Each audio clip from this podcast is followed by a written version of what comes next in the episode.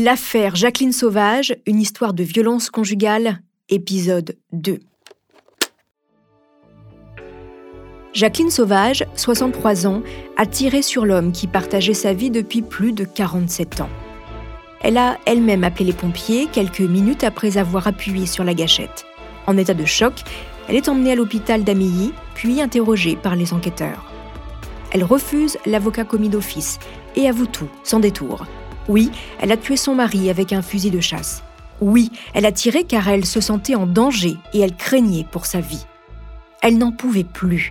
Norbert Marot, son mari, était son bourreau depuis des décennies. Ses coups n'étaient plus supportables.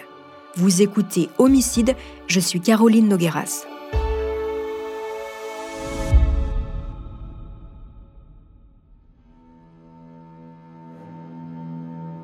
Placée en garde à vue, Jacqueline apprend une terrible nouvelle.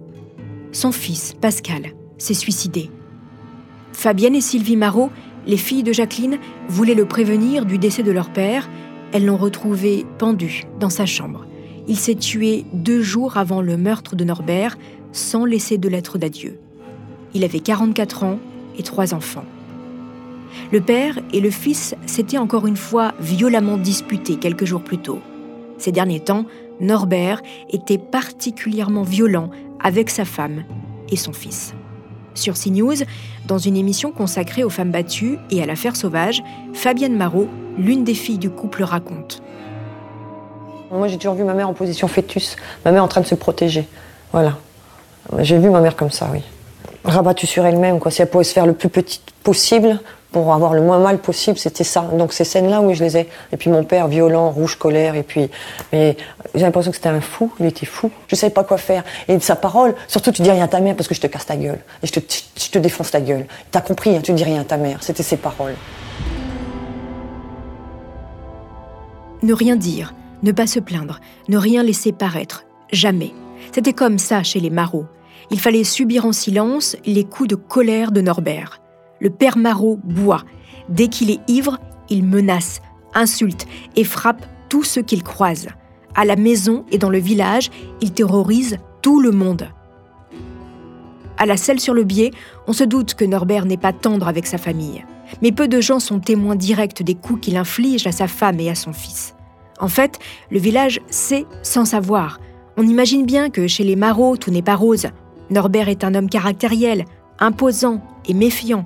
Il épie ses voisins, tire à la carabine sur des pigeons. Mais personne ne lui dit jamais rien.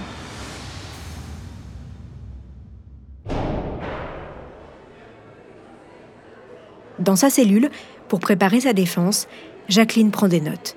Elle essaye de se souvenir de chaque coup, de chaque insulte. Sur un petit papier, elle écrit. Début des violences familiales en 1979. Soit 14 ans après son mariage avec Norbert, Jacqueline Sauvage, elle reprend son nom de jeune fille après le meurtre, a donc subi des violences conjugales pendant des décennies sans rien dire. Pourquoi n'a-t-elle jamais porté plainte? Pourquoi n'a-t-elle pas quitté le foyer? Pour le magazine Marie-Claire, elle raconte. J'avais mes routines, le travail, le ménage qui me tenaient entre deux crises de violence. Et puis je passais beaucoup de temps à contrôler ses réactions. Je ne lui adressais jamais de reproches. Je connaissais par cœur mon mari. Quand il rentrait, à son pas sur le gravier du jardin, je, devinais, je devinais s'il avait bu, je devinais son humeur. Ce qui m'a aidé à tenir, c'est mes enfants. Jacqueline encaisse la colère, l'autorité, les humiliations, les menaces et les coups en silence pour protéger sa famille et son entreprise. Après tant d'années de travail et de sacrifices, en portant plainte ou en décidant de quitter son mari, elle risque de tout perdre. C'est en tout cas ce qu'explique son premier avocat, maître Charles-François Dubosc, dans un numéro de complément d'enquête sur France 2 consacré à l'affaire sauvage. Porter plainte, ça veut dire quoi?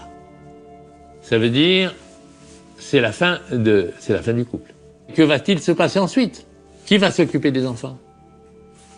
Qui va maintenir euh, ce cocon qui a l'imaginé avoir créé? Personne.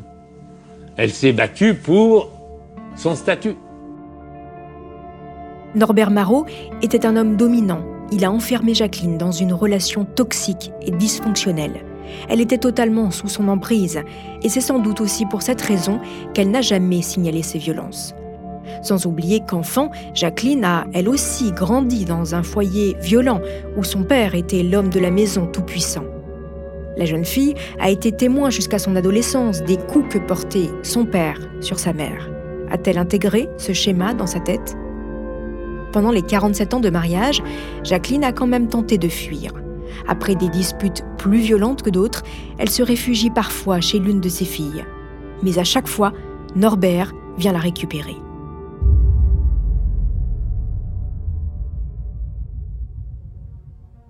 Le père Marot n'est pas seulement violent avec sa femme, il cible aussi ses filles, plus sournoisement. Dans une interview pour le magazine Madame Figaro, l'une des filles du couple raconte. Au début, il y a eu les violences physiques, qui sont devenues sexuelles à partir du moment où nous avons été formés. Norbert commence par se glisser dans le lit de ses filles la nuit pour les toucher. Puis, il serait passé au viol. Selon Carole, elle aurait été violée sur le tapis de la salle de bain. À 15 ans, Fabienne aurait elle aussi été violée par son père. Norbert la surnomme même la pisse, parce que quand elle a peur, elle urine. Aucune des trois sœurs ne sait si les autres sont violées. Pourtant, elles auraient toutes subi le même sort. Leur père prenant le soin de les isoler et de les menacer. Jacqueline non plus n'aurait pas été au courant des rapports incestueux que son mari entretenait avec ses filles. En 1986, la Benjamine de la fratrie, Fabienne, alors âgée de 17 ans, décide de briser l'omerta. Elle fugue et porte plainte contre son père pour viol. Mais puisqu'elle est mineure, la police appelle ses parents. Fabienne a bien trop peur de son père. Elle retire immédiatement sa plainte. Carole, la deuxième fille du couple, décide en 2002 de quitter la maison et de rompre tout lien avec sa famille. Elle n'aura plus aucun contact avec sa mère pendant presque 15 ans.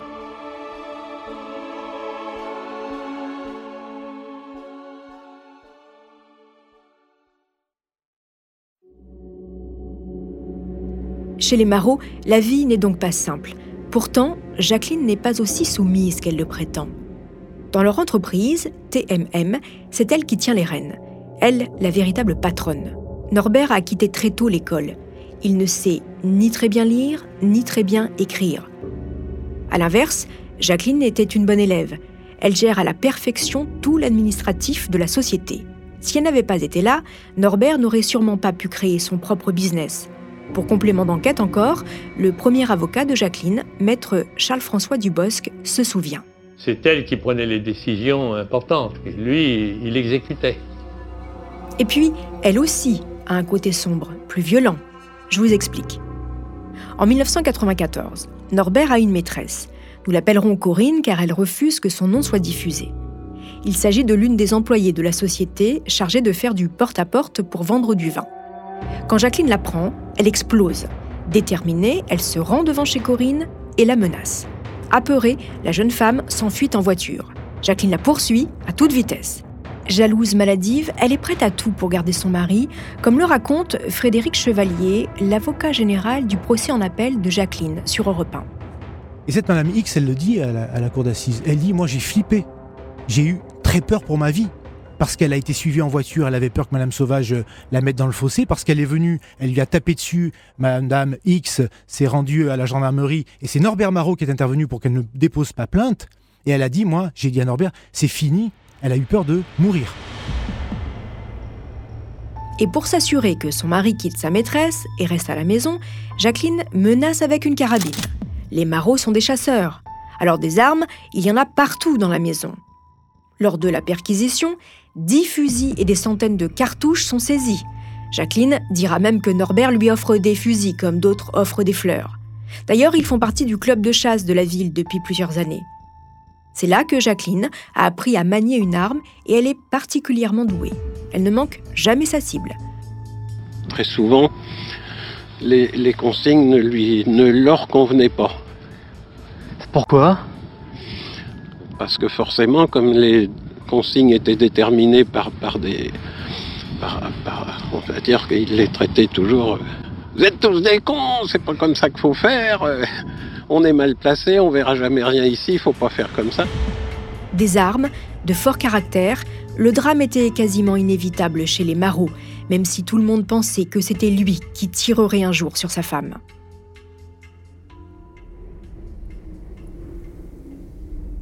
Un soir de Noël 2001, toute la famille est réunie, c'est l'une des dernières fois. Les discussions s'enveniment, comme souvent, Norbert et Pascal en viennent aux mains. Puis, le père prend un fusil et le braque sur sa fille Sylvie. Plus d'une fois, les balles auraient pu partir.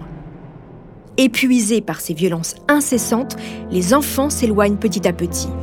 Carole a donc coupé les ponts avec ses parents, Sylvie a quitté l'entreprise familiale et Fabienne ne va pas tarder à démissionner. Pascal réfléchit lui aussi à prendre de la distance. Pascal est père de trois enfants, alors quand il apprend six mois avant le meurtre que ses sœurs ont été violées par Norbert, il est hors de lui. Pourquoi n'a-t-il rien vu? Il aurait dû protéger ses sœurs de ce bourreau malade. Encore une fois, une grosse dispute éclate entre Pascal et Norbert. Frédéric, à l'époque le mari de Fabienne Marot, est témoin de la scène. Il raconte que le père a frappé et le fils a encaissé. Puis, il craque et lance. Comment tu peux vivre après ce que tu as fait aux filles? Comme sonné, Norbert cesse les coups et s'en va sans rien dire. À peine rentré chez lui, il s'en prend cette fois-ci à Jacqueline, sa femme. Des connasses de filles ont été racontées des mensonges à Pascal. Il me traite de violeur. Après ça, Norbert redouble de violence envers sa famille. Pascal et son souffre-douleur. Jacqueline est abassée un jour sur deux. Les violences deviennent insupportables, la vie insoutenable. Est-ce cette lassitude qui a poussé Pascal à se suicider et Jacqueline à tirer sur son mari? La mort était-elle leur seul échappatoire? Mais les coups et les insultes de Norbert peuvent-ils justifier l'acte de Jacqueline? A-t-elle vraiment agi en légitime défense? C'est ce que la cour d'assises va devoir déterminer une femme sur le banc des accusés, deux procès d'assises et une affaire qui va devenir un événement politique et bouleverser l'opinion publique.